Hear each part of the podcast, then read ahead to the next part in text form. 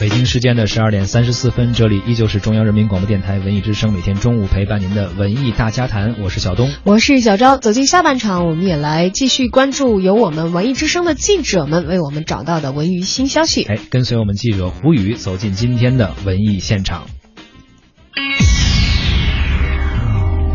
最权威，最全面，最及时，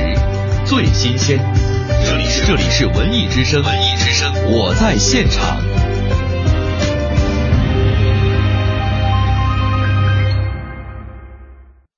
毕加索走进中国，邂逅国际大对话，技术大展，终于盛大开幕了。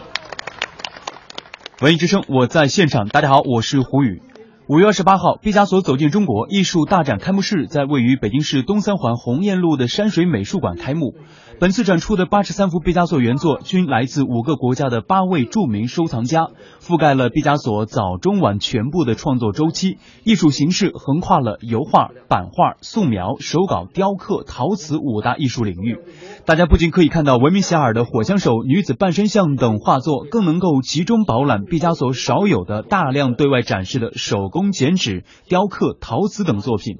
北京大学艺术学院副院长、中方的策展人彭峰介绍说：“嗯，这次毕加索的作品就是呃，就跨度特别大，因为它是来自于国外的这样一个基金会，他们收藏的作品。我们可以看到毕加索呃早期特别难难得见到的一个作品，就是他大概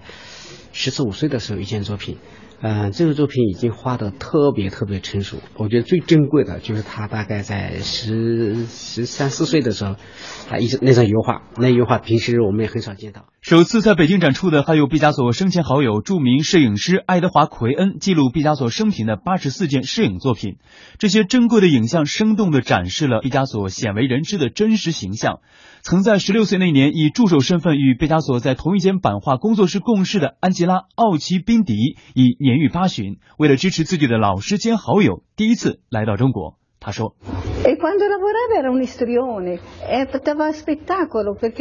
在这儿呢，我想，呃，我觉得我是一个很幸运的人。在我十六岁的时候，我就和我的老师 Giuseppe Viviani 一起去到了，嗯，巴黎的，在当时最重要的版画工作室 m u r l o t 版画工作室。那么在这个版画工作室里边，然后当时毕加索还有在当时最重要的一些艺术家都有前往去那儿做版画。其实他本人并不是非常的好看，呃，而且他当时已经有有一点秃了。但是在整个过程当中，他真的都非常的有吸引力。就作为一个男人来讲，所以他即使是在创作当中，因为他的这种真实和热爱，也让他对女人有很致命的杀伤力。本次展览还特别设置了中国著名画家齐白石的画作展览区，深受毕加索仰慕的东方艺术大师齐白石与其在中国的这次特殊的邂逅，也为大众解读毕加索在艺术上的精神追求提供了新的视角。参观的间隙，我也采访了几位观众，听听他们是怎么说的。就觉得他的世界好像跟我们有一点点不同，他他自己看到的东西可能跟我们眼睛想看到的和心里面所感受到的，可能会有一些碰撞吧。穿这个中装，这是我们从来没见过的这个照片啊。这个东西的话，也说明毕加索对中国。这个内心世界里头是友好的。我觉得毕加索啊，这次让我感觉到是非常可爱的一个老头儿。他的这个艺术创作的这种环境呢，深深感染了我。我我觉得啊，还有还有他跟他的家人，跟特别是跟这个不管的老少小的，还有他的夫人吧，都感觉到